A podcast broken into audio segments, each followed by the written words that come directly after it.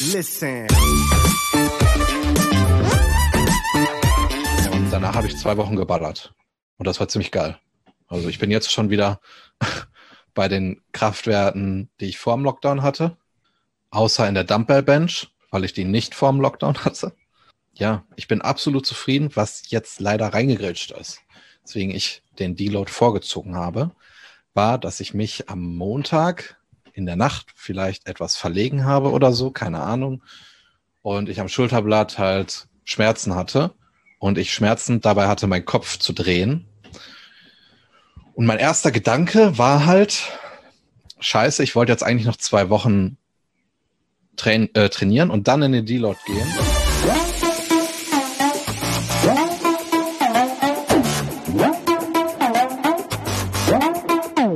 Also in dem Sinne herzlich willkommen ja, zur Nettohypertrophie. Once again. Ihr seht Nils am anderen Ende völlig aus der Puste, weil er nochmal äh, Wasser auffüllen musste und dafür anscheinend drei Treppen ja, überwinden musste. Und übergewichtig ist er auch noch. Ihr seht, wir, wir befinden uns in zwei sehr konträren Situationen hier an meinen und an seinem Ende. Nils, erstmal herzlich willkommen nochmal jetzt live on air. Danke, dass ich wieder mal dabei sein darf. Es freut mich sehr. Natürlich immer herzlich willkommen. Ich finde es super schade, dass man, wir haben ja früher mal über Skype aufgenommen. Bei Skype konnte man einfach, äh, oder da hatte ich ja so eine Recording-Software, da konnte ich einfach immer auf Recording drücken und du wusstest nicht, dass es losgeht. Ja? Jetzt kommt immer so eine Stimme, die sagt, pass auf, was du sagst. Arne will dich natzen. Genau. Recording in progress. Ja. Aber ich habe das ja auch noch nie ausgenutzt und irgendwelche geheimen Informationen geleakt aus Versehen aus dem Geplänkel vom Podcast. Das würde ich nie tun. Ja, das glaube ich dir nicht. Glaubst du mir nicht? Okay. Nee. Da werden wir ah, später sicherlich noch bei einigen Fragen drauf kommen, wenn es wieder um bestimmte Makronährstoffe geht. Moment, du hast letztens, als die letzte Podcast-Episode rauskam, du weißt ja, glaube ich, ich höre mir unsere Podcast-Episode nicht an.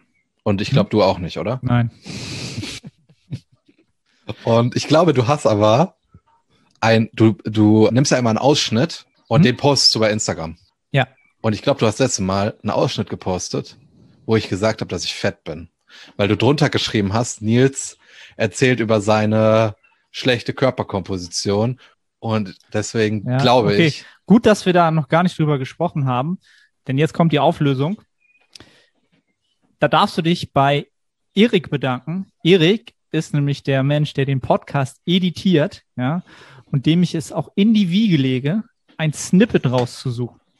Ja, ich weiß nicht, warum er das rausgesucht hat, aber er wird, es wird auch vielleicht von ihm einen Grund gegeben haben, warum er das als Snippet rausgesucht hat. Also ich habe da null Einfluss drauf okay, in dem Moment. Dann, dann möchte ich dann muss ich mir was anderes suchen als Kriegserklärung am Anfang der Episode. Okay. Das ist jetzt, da bin ich jetzt, wie sagt man, kalt erwischt worden oder so. Aber hätte, woher sollst du das wissen? Halt, ja. ne? Also wissen die Zuhörer jetzt ja wahrscheinlich auch gar nicht. Ja, das äh, macht der Erik. Ja, schöne Grüße an dich. Du hörst das ja jetzt wieder, weil du das editierst. Der editiert den Podcast und sucht dann halt auch ein Snippet raus. Ja, und das war halt das. Deswegen, ich habe es mir dann ein bisschen zunutze gemacht und ein bisschen lustigerweise musste ich ja was dazu schreiben. Also ich kann das ja nicht einfach so stehen lassen. Also, ja, aber das ist, das ist ja auch etwas, was dich mittlerweile in gewisser Weise auch auszeichnet. Eine schlechte Körperkomposition. Nein, ein, ein Hang zur maximalen Hypertrophie und das über den, wie sagt man das heutzutage? Das hast du letztens auch in einem Post geschrieben. Ich habe, glaube ich, Jeff der äh, Driver, das ist ein Driver, der Driver für Hypertrophie. Ja, das fand ich so ein bisschen lustig, ja, weil das, man hätte auch sagen können, ein, ein Treiber für Hypertrophie. Aber der Driver für Hypertrophie und du nutzt halt den Makronährstoff Fett, um. Warte, nein, nein, nein, jetzt, jetzt, ja? jetzt, jetzt lehnst du dich ein bisschen zu weit aus dem Fenster, weil ich, ich weiß, um welchen Post es geht. Es geht um Top- und Backoff-Sets. Und ich habe geschrieben, dass das kein Driver für Hypertrophie ist und dieses Zitat ist original von dir, weil wir das in der letzten Podcast-Episode vorher besprochen haben. Vorher haben wir ein bisschen über Top- und Backoff-Sätze geredet und du hast so gesagt, ey Nils, ähm, ja, aber ist ein bisschen überbewertet, weil es ist ja kein Driver für Hypertrophie. Und dann habe ich Echt? diesen Satz auch übernommen. Also da hast du dir jetzt Boah. selbst ins Okay, also, ich, also wenn du das sagst, dann glaube ich dir das. Ich kann es mir halt Ich bin mir sehr schwer sicher. vorstellen, weil das überhaupt nicht mein Sprachgebrauch ist, ne? Das ist Ja, so du hast, komplett, vielleicht hast du auch Treiber gesagt. nee, ich nicht weiß. Treiber, sondern was würde ich denn sagen? Ja, weiß ich jetzt nicht. Aber ist, ist ja auch egal. Ihr merkt schon, ja, wir, wir haben hier so, ne, wir, wir so leicht, äh, es macht immer Spaß, mit Nils Podcast aufzunehmen. Ja, fassen wir das mal so zusammen. Es soll ja für euch auch nicht langweilig werden, ne? Es soll ja so eine kleine, so eine kleine Fehde ist da immer im Hintergrund, die da läuft. Braucht man auch, ne? damit es ein bisschen spicy, spicy bleibt, ne? um im Driver zu bleiben. Jetzt kriege ich wieder Nachrichten, warum wir englische ähm, Sprache benutzen. Aber also, ich glaube, ganz zu Anfang, glaube ich, nach der zweiten oder dritten Episode, die wir zusammen aufgenommen haben, habe ich ja mal eine, boah, wirklich drei, ja, sagen wir, drei ist, glaube ich, übertrieben, zweieinhalb Seiten lange Instagram Direct Message bekommen. Also die ist so lang, dass du runterscrollen musst, sogar einmal, zweimal. Wo sich ja jemand komplett darüber lustig gemacht hat, was wir denn da für eine komischen Sachen erzählen. Und Lustig so gemacht oder beschwert? beschwert und lustig gemacht am Ende. Okay. Tatsächlich. Ne? Also, ob wir denn nicht klarkommen würden und ob wir denn selber uns den Kram anhören könnten. Können wir ja nicht, haben wir gerade schon gesagt. Wir Wir, ja nicht. finden den so scheiße, wir hören den selber nicht. Und deswegen habe ich ja damals auch äh, geantwortet, ich äh, habe mich dann fürs, fürs Feedback bedankt. So ist ja auch eine Perspektive, die man nicht unbedingt selber einnimmt. Aber da ging es halt darum, dass es halt viele Begrifflichkeiten waren, die es halt auch nur im Englischen so gibt. Die kannst du ja auch nur wissen, wenn du dich im englischsprachigen Raum fortbildest. Also das zeigt ja schon, dass eine gewisse Qualität dahinter steckt. Wenn ich mich jetzt nur im deutschsprachigen Raum weiterbilden würde, da wäre mein Potenzial ziemlich begrenzt. Also wenn ich Ja, Äh, es gibt halt wenig, wenig Bodybuilding, Hypertrophie-Content, der zeitaktuell ist oder zeitaktuelle Forschung in dem Bereich thematisiert. Das passiert halt in Deutschland nicht. Also von daher, ja, also gerne mal Feedback von eurer Seite aus. Sind wir zu sehr im Englischen? Nutzen wir zu viele Fachbegriffe oder ist das angemessen? Wird, wird uns mal interessieren. Haut's mal unter das YouTube-Video in die Kommentare, ob das passt oder ob es zu viel ist, zu wenig ist, wie eure Einschätzung ist. Würde, würde mich sehr interessieren. Und Nils sicherlich auch. Ja. ja, ich werde es aber nicht ändern. ja, das haben wir ja auch nicht gesagt, aber ich Ja. trotzdem würde Direkt ich mal Beef anzetteln. ja. Beef. Nils, erzähl, was läuft bei dir? Also ich bin heute schlecht in den Tag gestartet. Na, Ich bin mit dem Auge von Sauron in, in den Tag gestartet. So, Mhm. pass auf. Ich habe nämlich heute Morgen ein so rotes, blutiges Auge gehabt. Das war der Shit. Ich habe richtiges, mulmiges Bauchgefühl gehabt, als ich in den Spiegel geschaut habe. Ich weiß nicht, woran das liegt, ob ich irgendwie auf was lag, wo Pollen waren oder so. Aber das, das, das war crazy. Das sah nicht gut aus. Ich wollte auch erst beim Augenarzt anrufen. Dann dachte ich mir, so was schnell kommt, geht auch wieder schnell. Und deswegen habe ich es dann nicht gemacht und ist auch schon besser geworden. Also das war so der Start in den Tag. Bindehautentzündung. Hoffentlich nicht. Jetzt mach keine Scheiße. Aber du willst ja sicherlich was über mein Training wissen. Ja, Ähm, sehr. Ich habe jetzt tatsächlich notgedrungen, da komme ich gleich drauf. Meso 1, Post-Lockdown beendet. Und ich bin sehr, sehr zufrieden. Die Ziele wurden übertroffen. Die Ziele waren eigentlich erstmal in alle Übungen wieder reinkommen, Setup, dass das Setup steht, dass ich mich nicht verletze und ja, dass ich danach dann wieder gut trainieren kann. Und da kann ich überall einen Haken dran machen. Und zusätzlich hat halt diese Phase der, der Gewöhnung oder wie man das jetzt auch nennen mag, nur zwei Wochen gedauert. Oder sagen wir zwei Wochen und zwei Einheiten. Und danach habe ich zwei Wochen geballert. Und das war ziemlich geil. Also ich bin jetzt schon wieder bei den Kraftwerten, die ich vor dem Lockdown hatte. Außer in der Dumbbell Bench, weil ich die nicht vor dem Lockdown hatte. Ja, ich bin absolut zufrieden, was jetzt leider reingegrätscht ist. Deswegen ich den Deload vorgezogen habe, war, dass ich mich am Montag in der Nacht vielleicht etwas verlegen habe oder so, keine Ahnung. Und ich am Schulterblatt halt Schmerzen hatte und ich Schmerzen dabei hatte, meinen Kopf zu drehen. Und mein erster Gedanke war halt, scheiße, ich wollte jetzt eigentlich noch zwei Wochen train äh, trainieren und dann in den Deload gehen. Und jetzt wäre halt auch so die Phase gewesen, wo PRs geflogen wären und mein Momentum ist gerade ziemlich krass. Ich habe mega Bock aufs Training. Ich habe Bock auf alle Übungen. Ich will einfach nur ins Gym und ballern. Und da kommt halt diese Sache rein. Der erste Gedanke war halt, gut, ich trainiere trotzdem weiter. Und dann habe ich mich doch für was anderes entschieden, weil am Montag hätte ich eine V-Squad auf dem Plan gehabt mit 300 Kilo auf dem Rücken und ich habe halt Schmerzen am Schulterblatt. Und das ist, glaube ich, ja, einfach nicht so schlau. Dann hätte ich Dumbbell Bench gehabt, wo ich auch meine Schulterblätter zusammenziehen muss.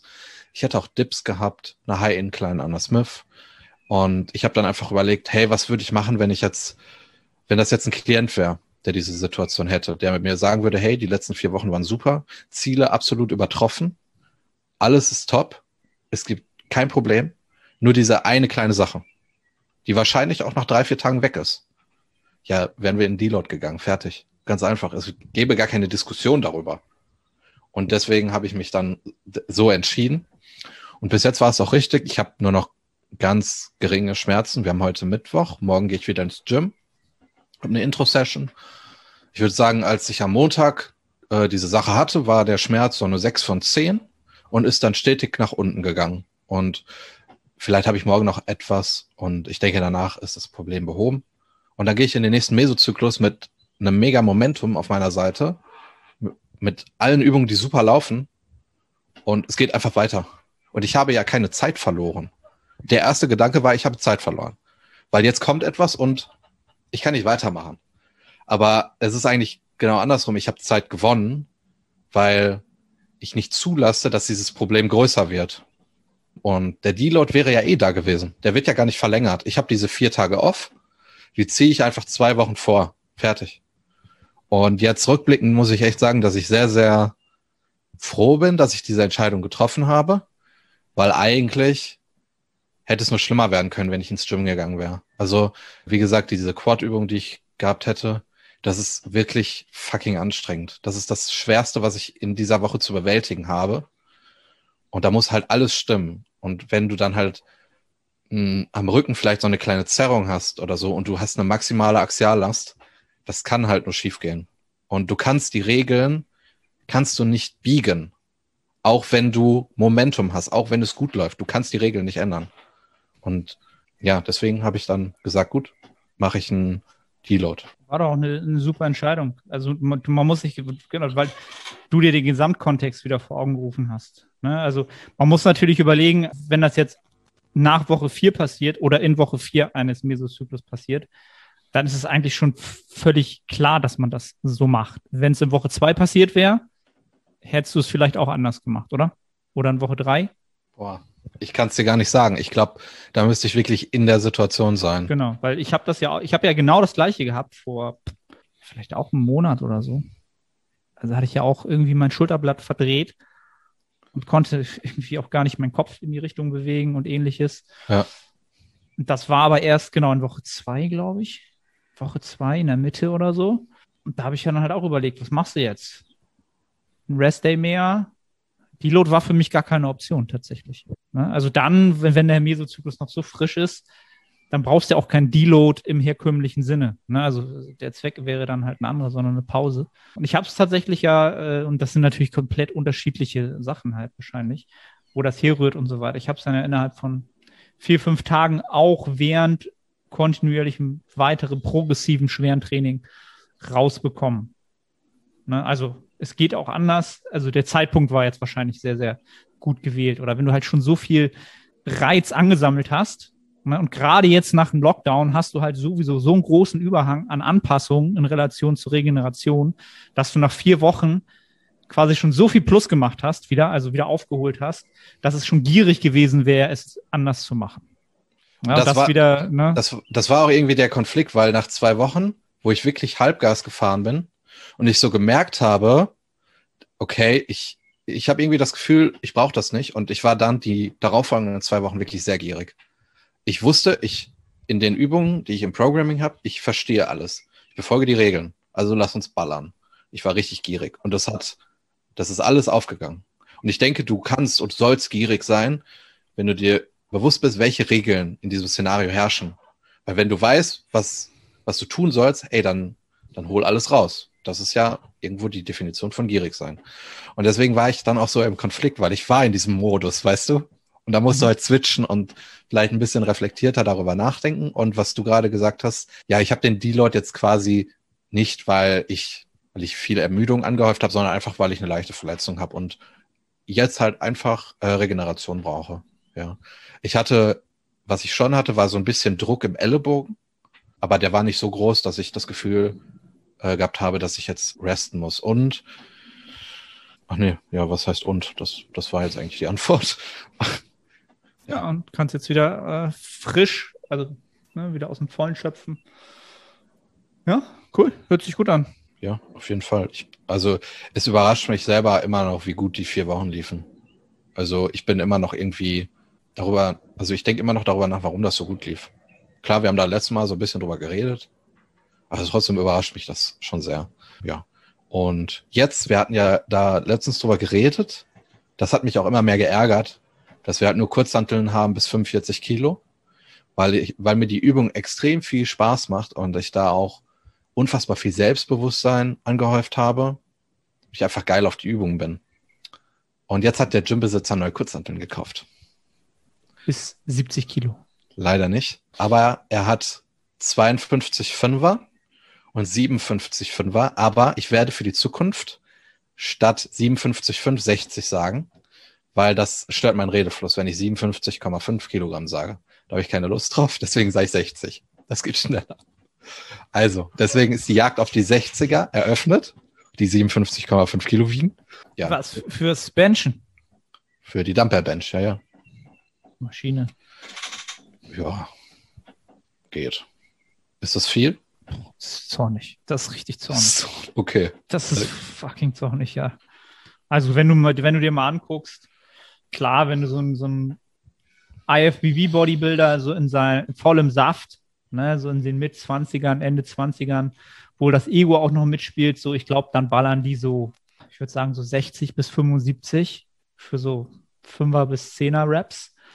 Und Nils Baller will 60er auch ballern. Finde ich, finde ich, ja, aber ey, bin ich gespannt, will ich sehen.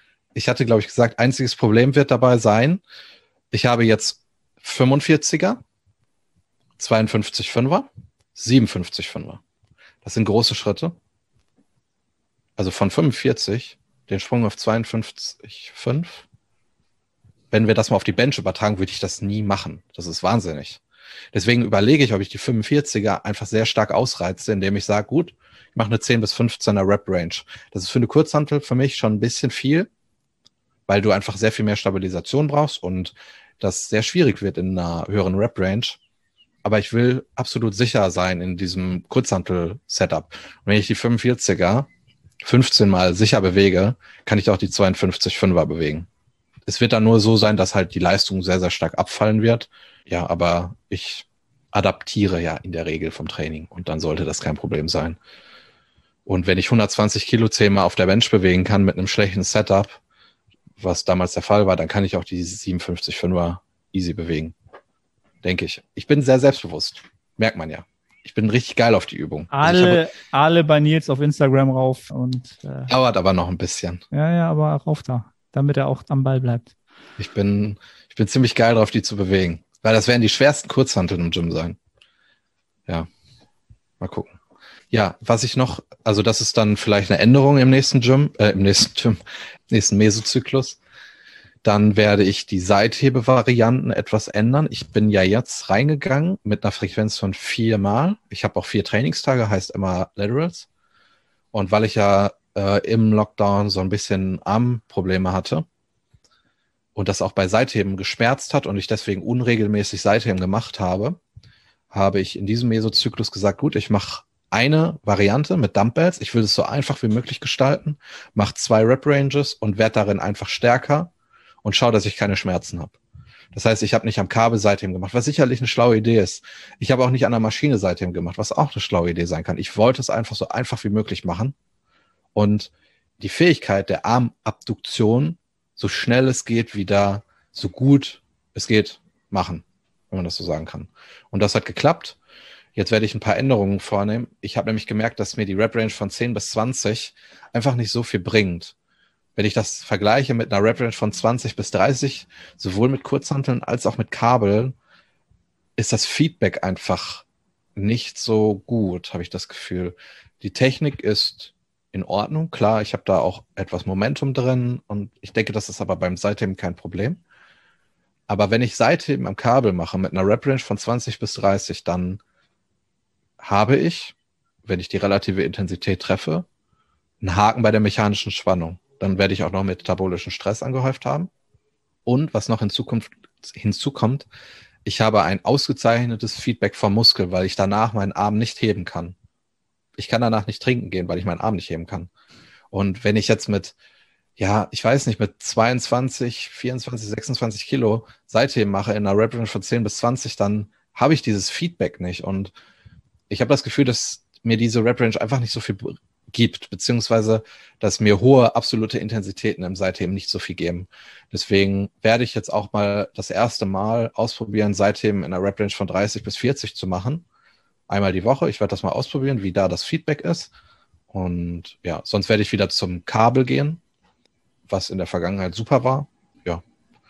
Dann, was ich noch ändern werde, ist dass ich einen Satz mehr in der T-Bar Row mache und einen Satz mehr in der Low Row. Das hatte ich auch im vorm Lockdown so. Ich habe es jetzt noch nicht gemacht, weil ich einfach nicht die Kapazitäten hatte, um so viele Sätze adäquat umzusetzen. Ich war nach zwei Sätzen, war ich im Eimer. Und ich denke, dass ich jetzt die Fähigkeit habe, noch einen dritten Satz zu performen. Und was ich jetzt auch machen werde, ich werde eine neue Übung machen, und zwar breites Latz ziehen, weil ich etwas mehr Teres Major haben möchte. Ich habe den Vorteil, dass ich eine schmale Hüfte habe, wenn ich nicht gerade fast 90 Kilo wiege. Ich habe aber nicht so eine krasse Schlüsselbeinbreite. Das ist natürlich doof. Das kann ich aber ausgleichen, indem ich sehr dominante Delts habe und das wird. Und indem mein Lat sehr ausladend ist. Und dazu gehört auch der Teres Major. Weswegen ich Latziehen mache mit etwas breiterem Griff. Und das sind die Änderungen. Aber das ist mit dem, mit dem Latzug ist das schon sehr spezifisch. Also wenn ich jetzt nicht Wettkampfambitionen hätte, würde ich das nicht machen. Moin Moin, ich bin's Arne. Kurze Unterbrechung, um dich auf unseren Coaching-Service hinzuweisen. Wenn du schon des Längeren damit kämpfst, deinen Hypertrophie-Fortschritt konstant positiv auszurichten und du eine sehr persönliche und motivorientierte Zusammenarbeit mit einem Coach schätzen würdest, dann check den Link in der Beschreibung und melde dich ein sehr kosmetisches Training, würde der Roman Fritz sagen. Der auch sehr gerne sein Teres Major oder auch Teres Minor trainiert. Fällt mir dazu ein. Das, ich gucke aktuell, ich gucke ab und zu Roman Fritz. Das habe ich noch nicht gesehen. Er macht doch so eine bestimmte Klimmzug-Variante. Ich weiß nicht, die hat er, hat er auch einen eigenen Namen genannt. Und da machen sich die Leute dann immer drüber lustig, weil er sich dann immer nur so hochlupft. So. wirklich nur in den Teres reinarbeitet. Und dann sagen die, ja, du machst ja gar keine Klimmzüge. So. Und dann macht er sich halt immer drüber lustig, weil die halt nicht verstehen, dass er halt keinen ganzen Klimmzug machen möchte. Also mehr kosmetisches Training als Roman Fritz geht halt nicht, halt, ne? Wahrscheinlich. Fiel mir halt dazu ein, so ein bisschen. Aber das ist halt Bodybuilding am Ende des Tages. Aber für die meisten Zuhörer, ja, kommt Unnötig. dieser Punkt halt sehr, sehr, sehr spät, wo du darüber nachdenkst, genau, ja, ne, ob du vielleicht sogar bestimmt deinen dein, dein Bewegungsumfang einschränkst, um einen bestimmten Muskel zu akzentuieren, der an der Bewegung beteiligt ist und so weiter und so fort.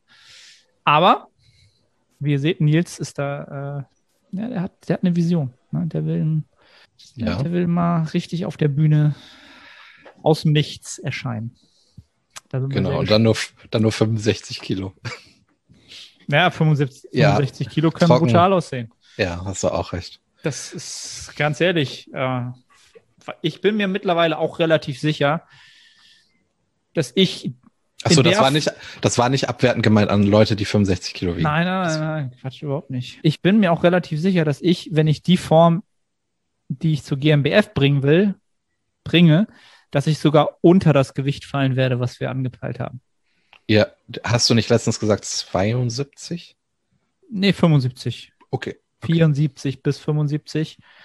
Und ich wiege halt jetzt schon. Ich habe heute einen Riesendrop gehabt. 79 habe ich gesehen. Ja, und heute waren es 78,7 sogar. Ja, also ich finde auch, 79. Ich, ich fand auch am Anfang, als du Formbilder gemacht hast, man hat gesehen, dass du auf Diät bist.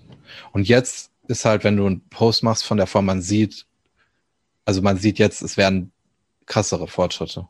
Ja, ist ja klar. Ne? Also, also ich finde, der Oberkörper sieht sehr, sehr gut aus. Jeder Gramm wird natürlich sichtbarer, aber das ist halt noch richtig viel. Von der Hüfte abwärts ist halt noch richtig viel, richtig viel drauf, Alter. Das ist richtig viel. Und da denke ich so krass, das ist mit, das ist mit drei Kilo nicht getan. Aber vielleicht überschätze ich das auch, aber ich kann es mir nicht vorstellen. Dann habe ich noch, wenn ich dich unterbrechen darf, noch eine Sache. Irgendwie hat sich das so ein bisschen geändert. Ich weiß nicht, woran es liegt. Also wahrscheinlich weiß ich doch, woran es liegt. Ich hatte ja gesagt, ich habe Hunger wie sonst was und bin bei 4000 Kalorien. Und es hat sich so ein bisschen, ist es nach unten gegangen. Also du hattest, glaube ich, letztes Mal gesagt, Körper wollte vielleicht ein bisschen, ja, wie sollte ich das sagen? Der hat halt im Lockdown nicht das bekommen, was er normalerweise möchte. Und da bin ich ins Training gegangen und ich habe halt den Hunger des Todes gehabt.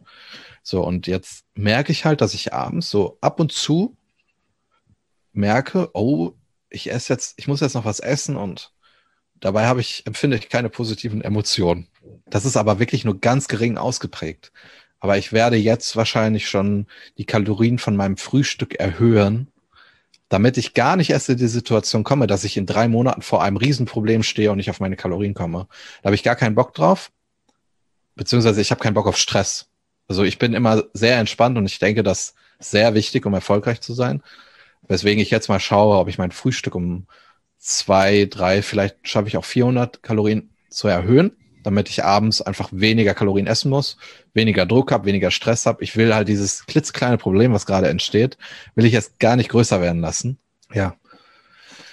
Das ist mir noch so aufgefallen, so in, in, in Woche vier von dem Mesozyklus, ja, dass ich abends noch ein halbes Eis essen musste, noch ein Skür und ich schon so dachte, scheiße, ey Echt jetzt? Ich habe es dann natürlich gemacht, aber ich hatte schon so manchmal, ja, und da, das, das möchte ich nicht im nächsten Mesozyklus haben. Das soll nicht passieren. Weise Voraussicht. Ja. Krass, du isst die Hälfte von meinen Kalorien, glaube ich, aktuell, oder? Aktuell sogar an Restdays, genau, 2000 Kalorien nur. Crazy. An Trainingstagen 2100 ist jetzt auch nicht die Menge mehr halt, ne? Das ist schon, ja, aber wie gesagt, äh, ich kann mich da immer noch nicht beklagen. Ne? Es fühlt sich nicht, es fühlt sich auf jeden Fall nicht an wie Wettkampfvorbereitung. Ja. Also von dem, was hast, ich halt essen kann. Ne? Ich, ich, wir hatten ja gerade so ein bisschen geredet, wie es dir jetzt so geht mit der Prep.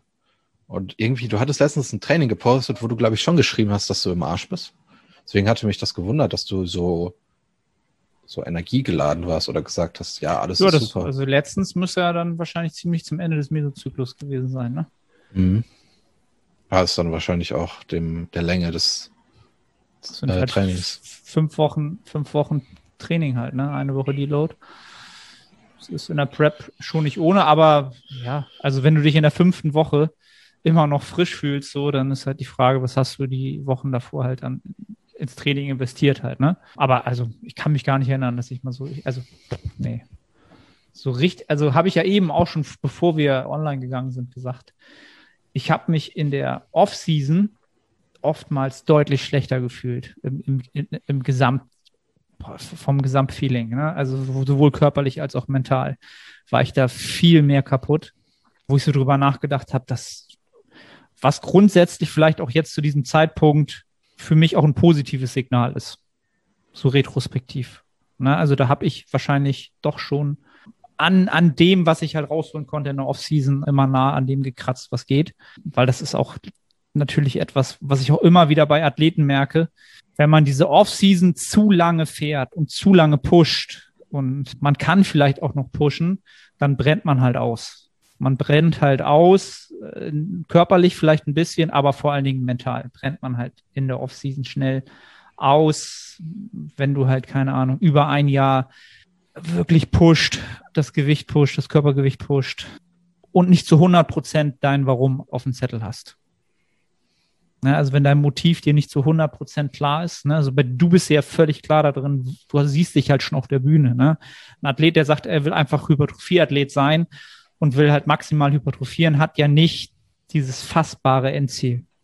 Und bei so einem Athleten ist es für mich halt immer wichtig, diese Leute dann aus dem Spiel zu nehmen über einen Cut, ne? einfach über ein Reset, um sie halt wirklich auch da mal so ein bisschen mental aus diesem ständigen Wachstumsgedanken rauszunehmen. Ne? Ich bin jetzt in der Offseason, ich muss jetzt besser werden, ich esse im Überschuss und, und, und. Ne? Man ist ja immer gezwungen oder in diesem Drang, da muss ich diese Zeit jetzt auch maximal nutzen und effizient nutzen und pushen und pushen und pushen und pushen. Ähm, ja, und ständiges Wachstum ist halt auch aus meiner Sicht nichts, was biologisch auf dieser Erde auch stattfindet. Ne? Ist auch wieder, guck dir alle Lebe Lebensformen an, aber der Mensch tut so, als wenn er konstant in einem durchwachsen könnte. Funktioniert nicht. Ich glaube, das, was, also was du gerade gesagt hast, und das ist, soll jetzt nicht werten klingen, ich glaube, dieses Warum entscheidet auch darüber, wie widerstandsfähig du bist. Wie gehst du mit Widerständen um? Weißt du, was ich meine? Mhm. Wenn du jetzt nur auf die Bühne willst, um gut auszusehen, ich glaube, du wirst anders mit Widerständen umgehen, als wenn du wirklich einen, einen sehr starken intrinsischen Grund hast. Weißt du, was ich meine? Klar, natürlich. Also wenn du, wenn, wenn, wenn, selbst wenn das, warum nur extern belohnt werden soll, dann ist es eh zum Scheitern verurteilt. Zu einem gewissen Grad. Also du wirst, du wirst nicht das bekommen, selbst wenn du es erreichst, das Ziel, was du dir vorstellst. Weil du hast keinen Einfluss über die externen Faktoren. Du hast keinen Einfluss darüber, wie du von den Juroren bewertet wirst. Du hast keinen Einfluss darüber, wer erscheint. Du hast keinen Einfluss darüber, ob es irgendjemand juckt. Am Ende juckt es eh keinen. Also, ne, also, ja, ich weiß, was du meinst. Also, ja, von daher. Nein, ich bin immer noch ziemlich am Start. Hoffe ich. Ich hoffe auch kognitiv bin ich noch relativ gut am Start. Also gestern hatte ich meine, gut, ist die erste Trainingswoche vom neuen Mesozyklus, die ist jetzt durch. Hab halt aber meinen schwereren Beintag gehabt oder der, ja, der immer so ein bisschen mehr in Angang ist mit den, äh, mit den Kurzhandel-ADLs. Und ich war danach, habe ich gedacht, ich habe das gut. Wie läuft das mit deinen Kurzhandel-ADLs? Du hast ja auch letztens gesagt, okay, ist schon, ich bin schon limitiert mit den 60ern. Passt, passt. Also ich habe ich hab im letzten Mesozyklus halt, glaube ich, 12, 11, 10 in der letzten Woche gemacht mit ausbaufähiger Form von der Kadenz, von der, vom Umkehrpunkt, von, von der Hüftposition. Und das habe ich jetzt halt in, in der ersten Woche habe ich halt wieder mit 10, 9, 8 angefangen. Vom Videomaterial deutlich, deutlich, deutlich besser. Und ja, also ich denke mal, für die Prep wird das völlig ausreichen. Da werde ich nicht auf, auf 13, 14 Wiederholungen hochgehen müssen, um den gleichen Stimulus zu setzen, sondern da ist noch so viel Spielraum einfach vom, von der Kadenz und so weiter. Das ist kein das Thema. Ist, das ist sehr interessant, dass du das sagst, weil ich auch im nächsten Mesozyklus wahrscheinlich die absolute Intensität von der Leg Press nicht ändern werde, weil ich gemerkt habe, dass ich jetzt bei der absoluten Intensität, wo ich jetzt bin, werden extrem viele Fehler provoziert. Das heißt zum Beispiel, ich mache zu lange Pausen zwischen den Wiederholungen. Die Tiefe hat keine äh, Standardisierung. Es läuft, der Rhythmus stimmt nicht. Und dann ist es nicht nur so, dass mehr Gewicht nicht mehr bringt, es ist sogar so, dass mehr Gewicht weniger Stimulus bringt, weil ich ja noch mehr Fehler provoziere oder herausfordere, weswegen ich bei der Intensität bleibe und einfach an der Bewegungsqualität arbeite. Und dadurch wird der interne Stimulus größer. Ja. Halleluja. Die, die treuen Podcast-Hörer werden wissen, dass ich das nur willkommen heißen kann. Ne, für Außer die, natürlich für die, bei der, für die Langzeit-Gains. Außer natürlich bei der V-Squad, da wird die Arnsche Progressionstaktik natürlich weiterhin gefahren. Immer 20er pro Seite drauf. Nee, jetzt 20 Kilo. Also nur 20 Kilo. Okay, okay. Bis zu meinem Pre-Lockdown-Gewicht und dann schauen wir mal. Alright. Ja, also wollen wir die Fragen in Angriff nehmen? Dann schaffen wir noch ein paar, weil es waren ja echt viele, ne? Und auch jo. lange Fragen. Ich glaube, wir schaffen alle. Okay. Warte. Wir haben noch 23 Minuten. Er erkennt meinen Fingerabdruck nicht. Super. Na, äh, Handy geklaut, ne? Ihr müsst euch die Folgen bei YouTube anschauen. Okay. Niklas Rausch. Schöne Grüße an Niklas. Ich freue mich immer sehr, wenn du Podcast-Gast bist. Was sind deine Lieblings-Low-Fat-Rezepte, Nils? Ich hätte nicht gedacht, dass dieser Mythos, diese Verschwörungstheorie über meine Makronährstoffe so weite Kreise zieht. Das ist jetzt auch kein Dankeschön an dich, Arne. Das ist eher im Gegenteil gemeint. Meine Lieblings-Low-Fat-Rezepte, um es ernst zu beantworten, das ist das, was ich meistens mittags esse. Reispfanne mit Gemüse oder Penne mit Tomatensauce. Und sonst muss ich sagen, dass mein Wissen da natürlich stark begrenzt ist. Auf der anderen Seite, also man muss ja sagen, dass es dann auch, es ist ambivalent. Ich habe jetzt über das Negative gesprochen. Das Positive ist natürlich, dass ich trotz der hohen Kalorien und des hohen Körperfettanteils, den ich habe, über einen Großteil der Zeit sehr stressfrei in meiner Ernährung umgehe, was daran liegt, dass ich eben die Fette etwas höher mache. Und ich denke auch, dass es ab einem gewissen Zeitpunkt, und da wird Niklas wahrscheinlich besser Bescheid wissen als ich, dass es einfach nicht mehr so einen großen Vorteil bietet, noch mehr Kohlenhydrate reinzuhauen. Also ich weiß nicht, ob es dir so einen großen Vorteil bringt, wenn du von 400 Gramm auf 500 gehst oder von 400 auf 550 und ob es dann nicht mehr Vorteile bietet, die Fette nach oben zu schrauben, weil du dann weniger Stress hast. Und wenn du dann, wenn du nur einen Tag betrachtest und sagst, ja, ey, da hatte er weniger Stress, toll. Aber betrachte das mal auf 180 Tage, wo du stressfrei bist. Im Vergleich zu 180 Tagen, wo du jeden Abend da sitzt und noch deine Carbs reinhaust. Ja, aber ich denke, dass ich da auch jetzt immer weiter in eine Ausnahmesituation komme, weil ich ja mein Körpergewicht immer weiter pushe und das sicherlich im nächsten Kalenderjahr ganz anders aussehen wird, wenn ich in den Cut gehe und auch wieder ein niedrigeres Körpergewicht habe, weniger Kalorien esse, etc. Ja. Also was man dazu halt immer nochmal sagen muss, ist halt, es kommt ja auch ein bisschen darauf an, wie viel fettfreie Masse hat der Athlet und wie groß ist er halt, ne? Also dieser Sprung, wenn du sagst von 400 auf 500 oder ob nun jemand 700 Gramm Kohlenhydrate braucht, wenn das halt ein riesen, ein großer Athlet ist, ja, der vielleicht auch ein höheres Trainingsvolumen gerade fährt, klar, der braucht dann auch mehr Kohlenhydrate halt, ne, für die Glykogenspeicher. Aber die meisten werden keinen riesen Vorteil haben, wie du schon sagst, äh, ob das nun 50 mehr sind oder ob du da einfach die Hälfte an Fett mehr ist, ne. Ja. Dann haben wir von Johannes Salz als intra sinnvoll, auch bei jedem Training. Ich würde Salz erstmal als Pre-Workout implementieren. Also von der, von der Priorität würde ich es im Pre-Workout erstmal wichtiger erachten. Grundsätzlich müsst ihr euch so vorstellen, dass ihr Salz braucht, um neuronal gut zu feuern. Damit die Neuronen feuern, damit ihr ansteuern könnt, damit das alles gut funktioniert, brauchen wir halt Salz im System. Und das ist ja unser Ziel. Wir wollen die höchste äh, Bewegungsqualität generieren und einen großen Reiz.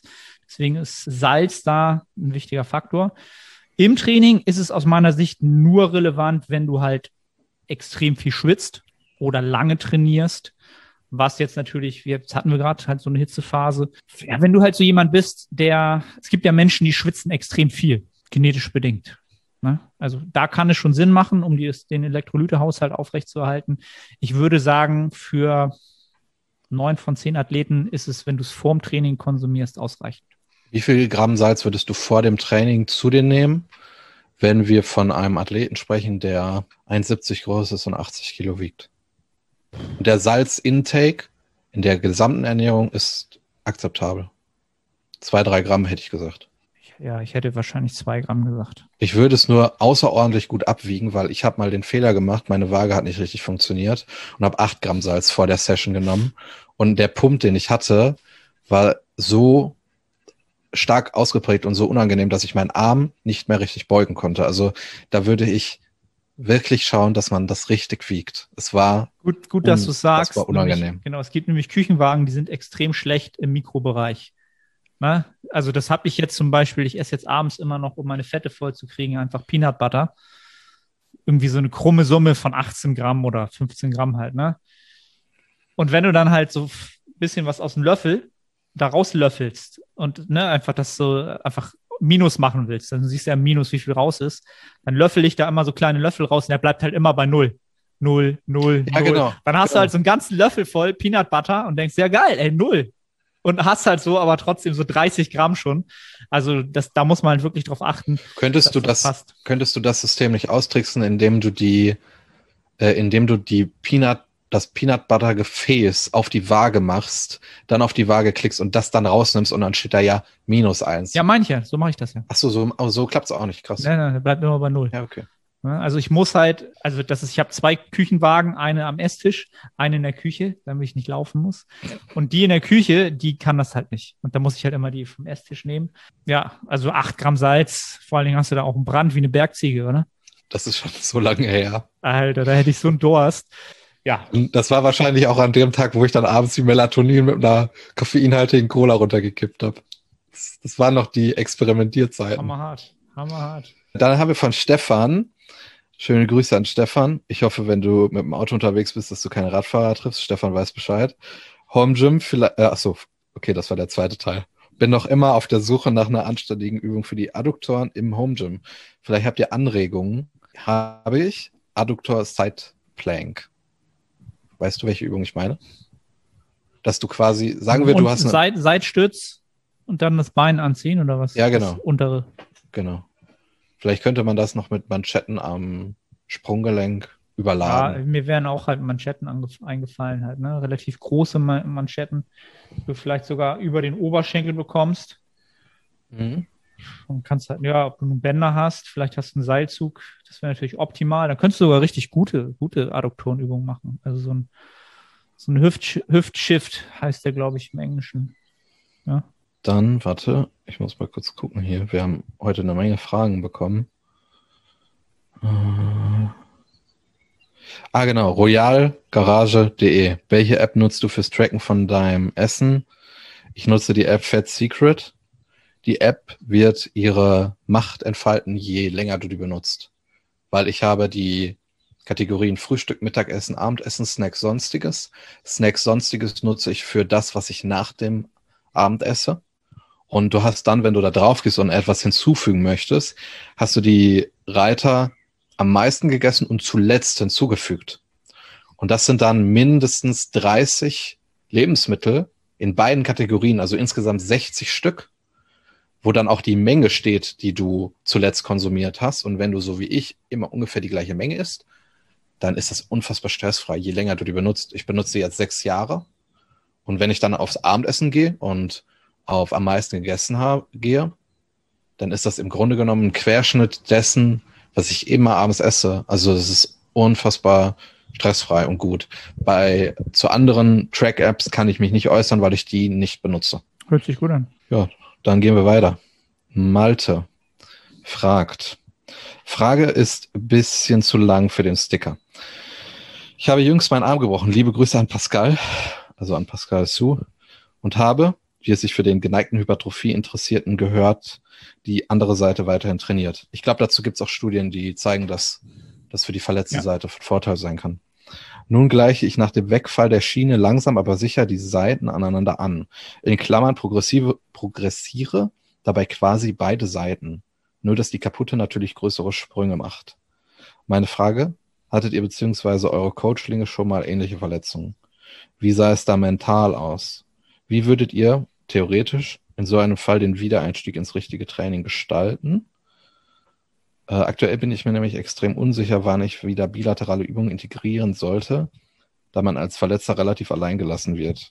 Ich versuche zudem die Heilungsphase einfach als Maintenance-Wochen abzustempeln, aber hier und da ist das Gefühl, nicht abzuschütteln, vieles der Arbeit der letzten Jahre verloren zu haben. In Klammern gerade krafttechnisch in den großen Übungen. Ja, hey, viel Input. Ich glaube, im Grunde genommen hast du schon viel richtig gemacht, weil als du dir den Arm gebrochen hast und verletzt warst, hast du die andere Seite trainiert und wie wir gerade gesagt haben, scheint es da auch einen positiven Effekt für die verletzte Seite zu geben. Dann, wie würde ich den Wiedereinstieg gestalten? Ich denke, dass das natürlich unfassbar schwierig ist zu beantworten und man das sehr individuell betrachten sollte, weil ich glaube, es gibt wenige Studien, die, die sich gezielt Bodybuilder rausnehmen, die sich einen Arm gebrochen haben und schauen, wie steigen wir wieder ein. Aber im Grunde genommen ist es ja so, dass du einfach deine ähm, Widerstandsfähigkeit verloren hast gegenüber Training, weil du verletzt warst. Du hast es halt einfach nicht trainiert. Und darüber ist halt der Mantel der Verletzung, was hinzufügt, dass du vielleicht auch psychisch etwas unsicher bist. Ich würde so agieren, wie du agiert hast. Ich würde mit wahrscheinlich dem niedrigsten Gewicht anfangen, weil es ja anscheinend bei dir eine psychische Blockade gibt. Und ich denke, es wird dich psychisch nicht überfordern, wenn du das niedrigste Gewicht nimmst.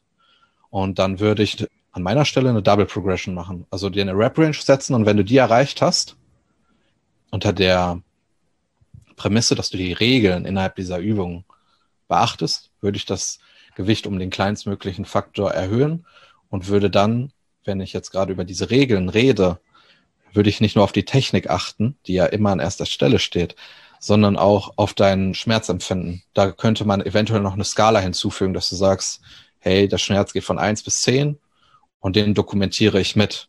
Und wenn ich einen gewissen Punkt erreiche, dann erhöhe ich die absolute Intensität eben nicht und trainiere so weiter. Aber das ist jetzt auch keine absolute Aussage, weil ich in diesem Thema auch einfach nicht die Expertise habe. Dann hast du gefragt, wie man mental damit umgeht. Und ähm, du bist jetzt natürlich schon in diesem Regenerationsprozess drin. Das heißt, du wirst ja nicht neu starten können. Du bist ja schon fortgeschritten.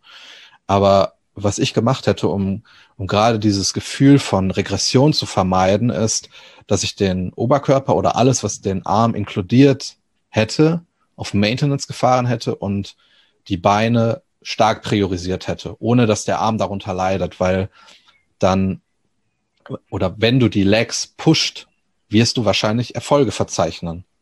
Erst recht, wenn du dein Training quantifizierst, du siehst, hey, ich habe eine Wiederholung mehr gemacht, äh, ich habe mehr Gewicht bewegt und so schaffst du ein positives Momentum in einer Phase, wo du ja eigentlich mental nicht so gut drauf bist. Und das wird dir dann sicherlich auch helfen, diese Arm-Rehab besser zu gestalten mit, mit einer positiven Einstellung. Und was ich auch mental machen würde, und das habe ich ja gerade angesprochen, ich würde gerade diesen Rehab-Prozess quantifizieren. Ich hatte ja gerade gesagt, hey, vielleicht eine Double Progression. Und das würde ich auf jeden Fall quantifizieren, weil wenn du siehst, ich habe im Kurzhantelbankdrücken angefangen mit 2,5ern und jetzt, neun Wochen später, bin ich bei 30ern, gibt dir das auch extrem, extrem Rückenwind. Und ja, du musst dir keine Gedanken darüber machen, dass du, wie hast du es genannt, dass du vieles der Arbeit der letzten Jahre verloren hast. Kraft ist immer ein spezifischer Skill und äh, die Muskeln wirst du relativ schnell wieder, wieder aufbauen. Das sehe ich gerade an mir. Ich habe innerhalb von vier Wochen meine Kraftwerte in den Quad-Übungen fast wieder erreicht und bin darin sehr, sehr stark, obwohl ich diese Übungen acht Monate nicht gemacht habe.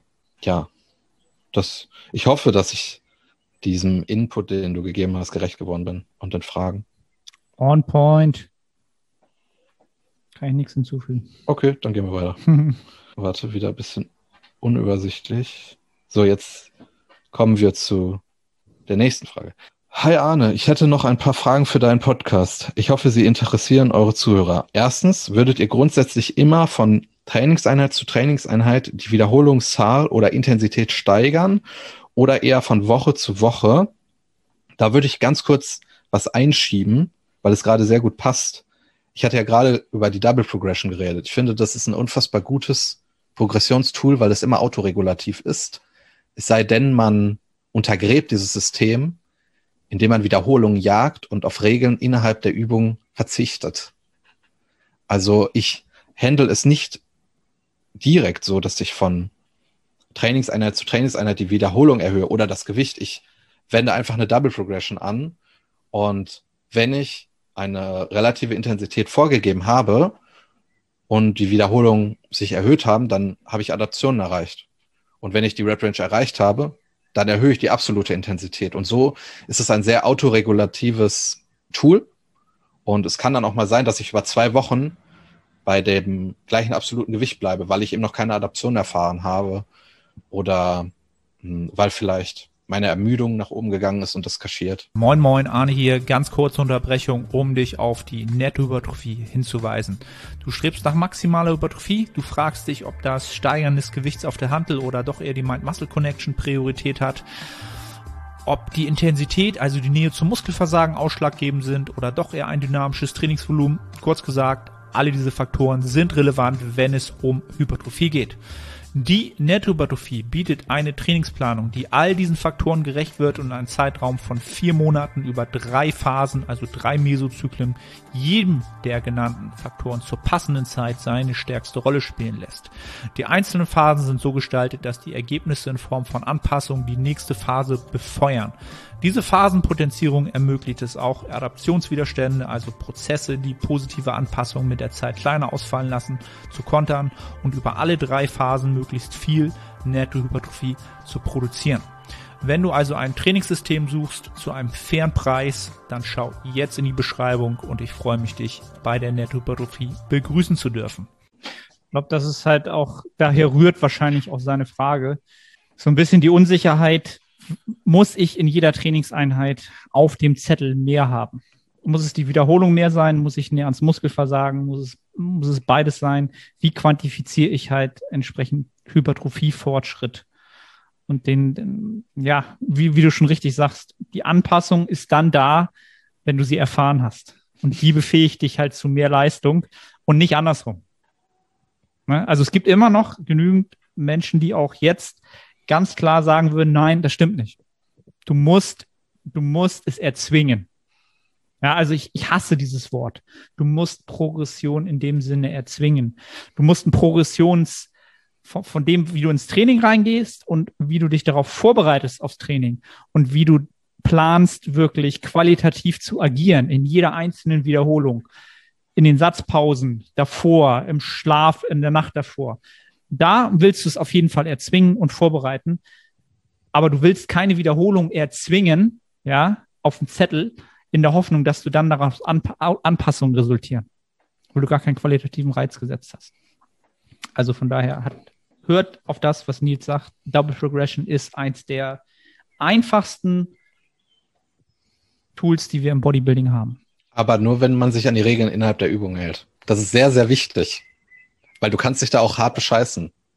Das meine ich ja. Also bescheiß dich nicht selber. Das ist halt auch so ein super Beispiel, klassisches Beispiel Seitheben, Bizeps Curls. Ahne, ich komme in diesen Übungen einfach nicht weiter. Ich, ne, welche Hantel soll ich nehmen und so weiter und so fort. Ganz ehrlich, beim Seitheben kann es auch sein, wenn du wirklich geduldig bist, dann benutzt du wenn du eine Rap-Range gefunden hast, wie du es ja auch gesagt hast, also du hast eine Rap-Range, keine Ahnung, bei dir funktionieren zum Beispiel 10 bis 20 super, nee, dann benutzt schlecht. du, nein, nein, also so. jetzt wenn, den Zuhörer, ja, so, okay. dann benutzt du vielleicht zwei Jahre lang das gleiche Paar Hanteln. Und das ist völlig okay. Aber es ist natürlich völlig entgegen dessen, was natürlich Social Media uns predigt. Aber es ist eigentlich vom Mechanismus und von, von der Anpassungsgeschwindigkeit für so einen kleinen Muskel völlig legitim und auch aus meiner Sicht realistisch. Ja, weil du die Regeln, die innerhalb von seitdem herrschen, besser umsetzt und dann erhöht sich der interne Stimulus. Exakt. Und vielleicht dazu, wo wir gerade über Double Progression reden, ich glaube, ich habe da letztens eine Nachricht bekommen, dass es ja dann schwieriger ist bei kleinen Muskelgruppen. Weißt du, was ich meine? Weil seitdem von 10er auf 12er, das ist schon viel für so einen kleinen Muskel. Das, das kannst du ja ausrechnen. Das ist Ne? Also wenn du jetzt sagen würdest, alles klar, du nimmst dir einen, einen Gluteus und du nimmst dir den seitlichen Schulteranteil und dann kannst du ja gucken, wie viel Muskelfasern hat das Ding wahrscheinlich und dann rechne dir mal aus, wie viel absolut du dann mehr bewegst von 10 Wes auf 20. Weswegen ich da einfach die Rep-Range erhöhen würde. Das heißt, dass du beim Seitheben oder meiner Meinung nach ist es schlauer oder strategisch schlauer, beim Seitheben eine Rep-Range zu wählen von 20 bis 30. Du arbeitest dich erstmal von 20 Wiederholungen auf 30 hoch und dann erhöhst du das Gewicht dann machst du wieder das Gleiche.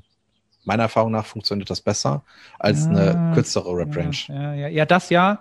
Aber sag den Leuten nicht, sie sollen alle 20 bis 30 ausprobieren. So, irgendeine Rap-Range. Ja, ja, ja, eben. Das würde sich so an, mach mal, macht mal unbedingt 20 bis 30. Nein, nein. Ich, glaube, dass das bei dir sehr gut funktioniert, weil du kurze Arme hast. Bei mir zum Beispiel funktioniert es gar nicht.